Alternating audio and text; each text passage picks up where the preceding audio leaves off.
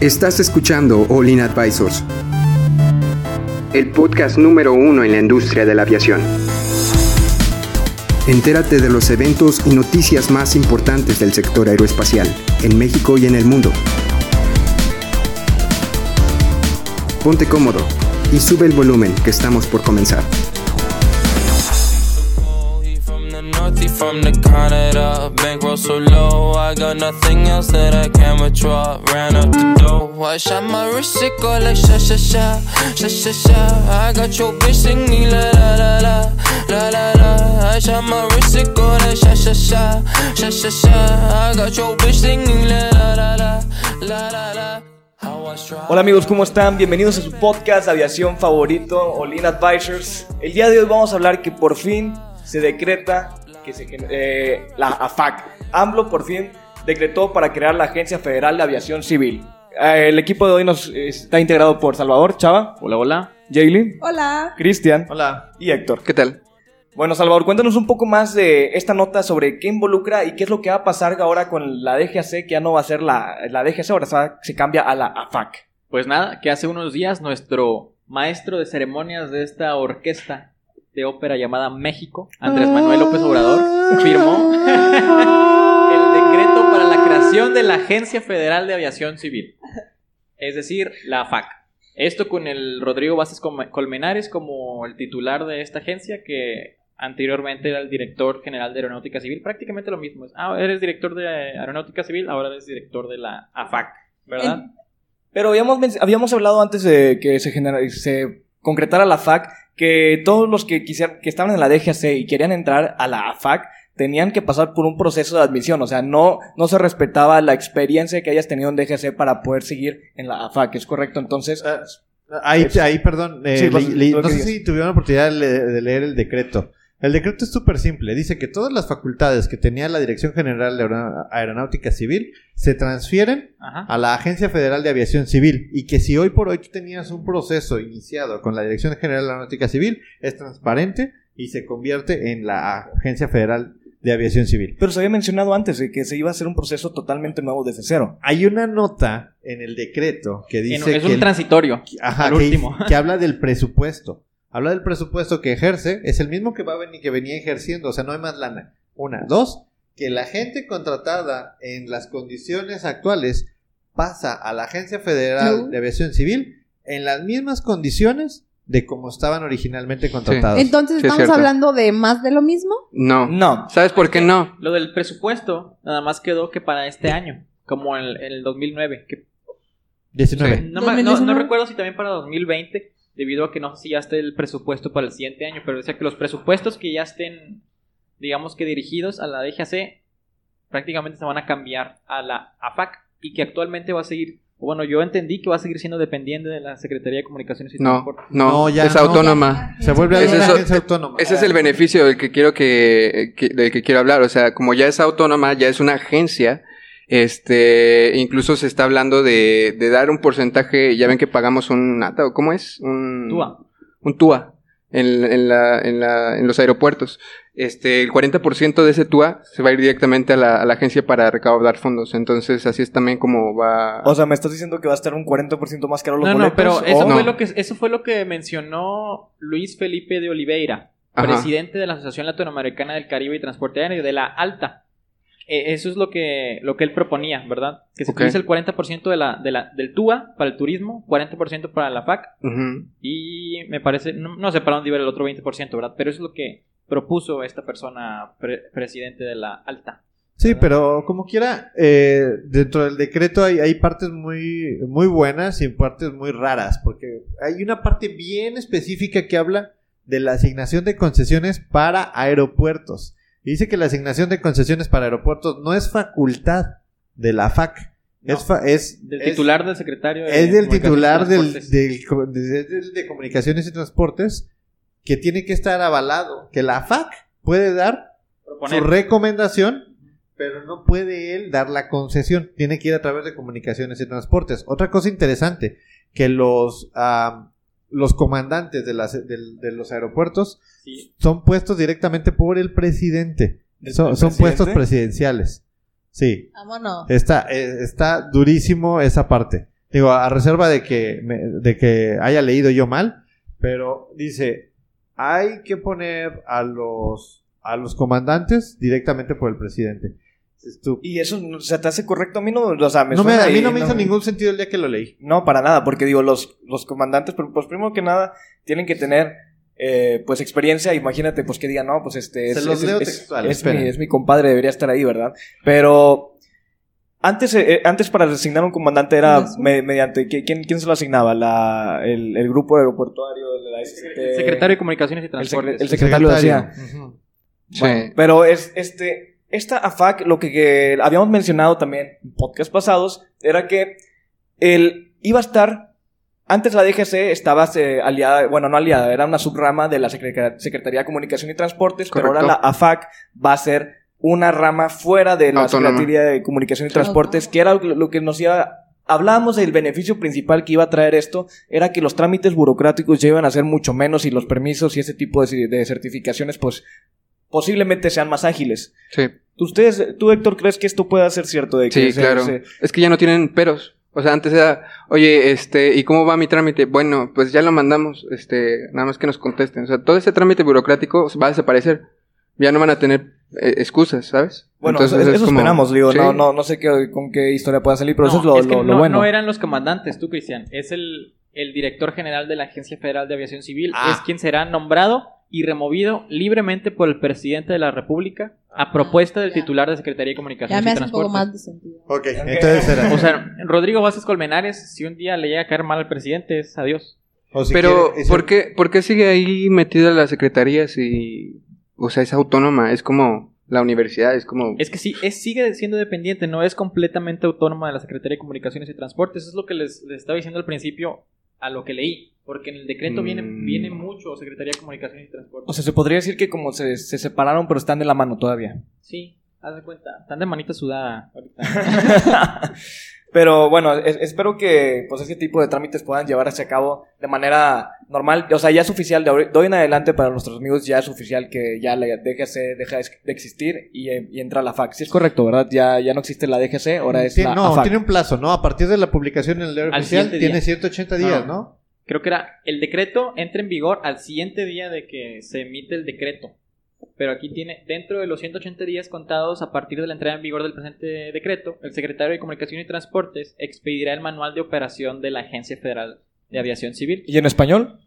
Que tiene sea- 180 días para decir cómo va a operar. Sí, Excelente. un manual de cómo no operar. Entonces esperamos que para el siguiente año pues ya estemos entrando a este tipo de transición.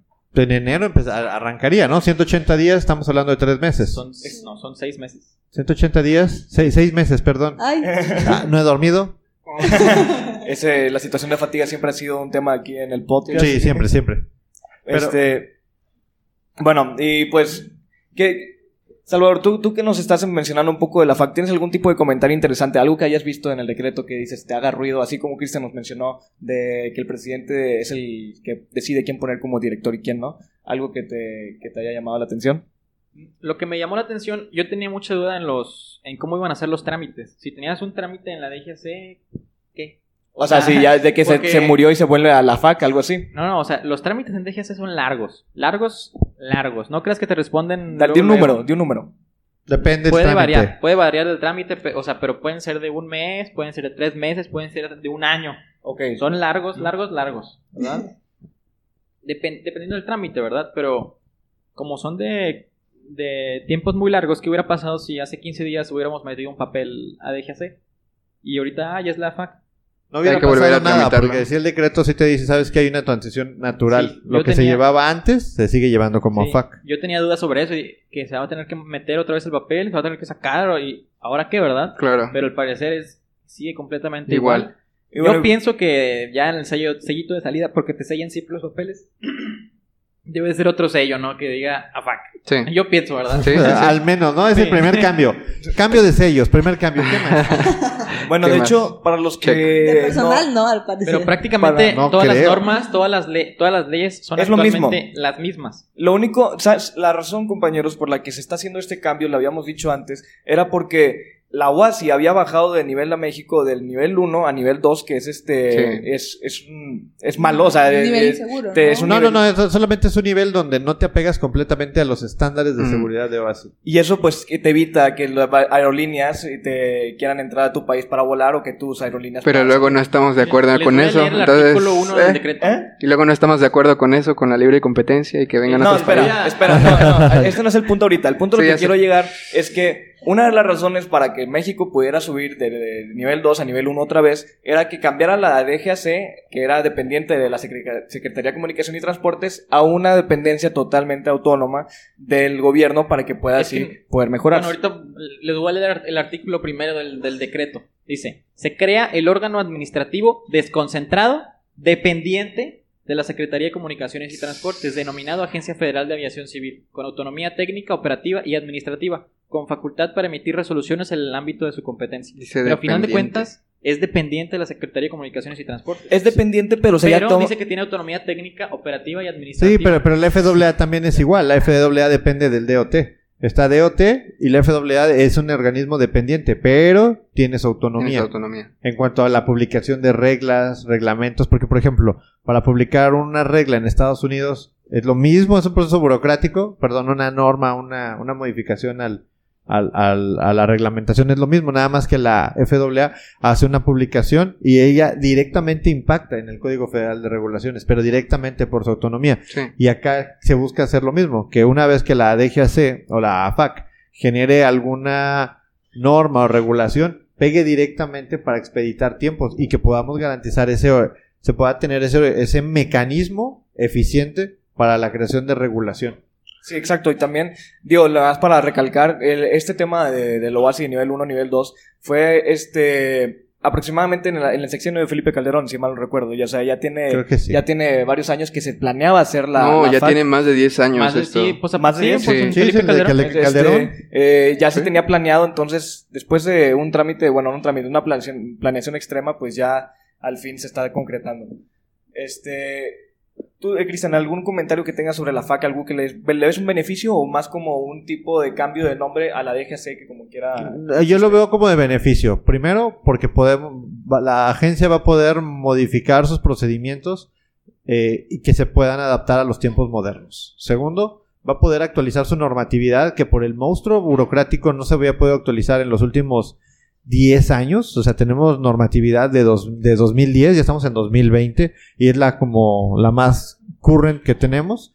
Y tercero, la gente que trabaja ahí, el talento que se tiene ahí, va a poder aspirar a ser un talento capacitado, un talento eh, con, con skills diferenciadores, que esos skills diferenciadores van a poder agregar valor a la industria. O sea, hoy por hoy, la gente que está ahí tiene muchos skills, tiene mucha experiencia, pero desafortunadamente siguen quedando en un puesto gubernamental que los termina como de absorber y el mismo mecanismo de, de gobierno es como si trabajaras en cualquier oficina de gobierno Sí. pues la velocidad es más lenta, ¿verdad? Porque de todos modos te van a pagar lo mismo, de todos modos. Y yo creo que esto es una muy buena señal en pro de, de la gente que está trabajando ahí para que, bueno, al menos no te van a pagar más, pero sí te van a dar skills. Y eso te va a dar como para, para ampliar tu horizonte, para buscar nuevas oportunidades. Y qui- quién dice que a lo mejor el mismo presupuesto se va a modificar para decir, ¿sabes qué? Tengo un ingeniero trabajando aquí, tengo un piloto trabajando aquí y esta gente debe de ganar esto porque esta gente es la que regula, es la que vigila y con eso vamos a poder empezar a quitar temas de, de, de malos entendidos en la, tra- en la interpretación de la normatividad. Exacto, es, este, Yo la verdad por menos creo manos. que está un poco muy alineado a la eh, eficientización de procesos, ¿no? Eh, Eso es lo que me gustaría ver como respuesta de la FAC.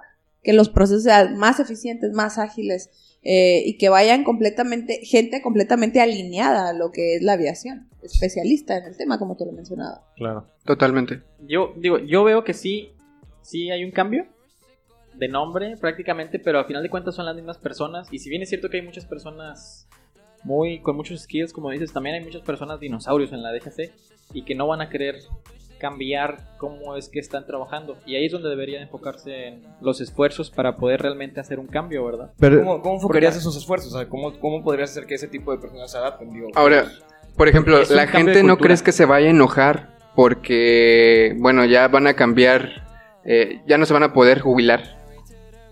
¿O cómo le van a hacer? ¿Cómo que jubilar?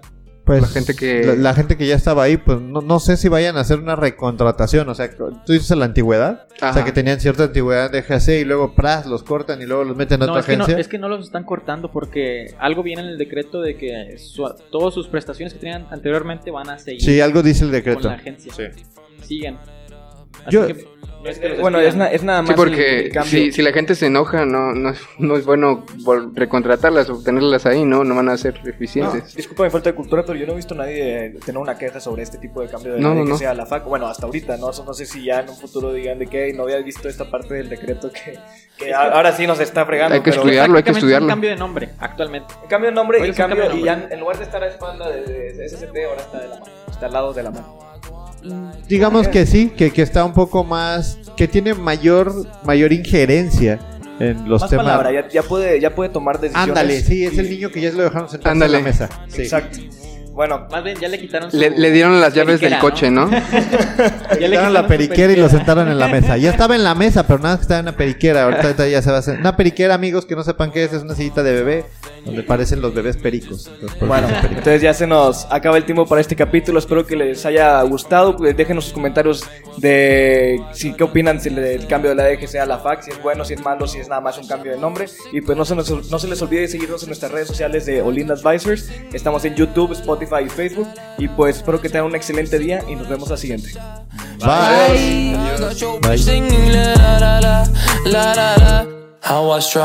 Bye.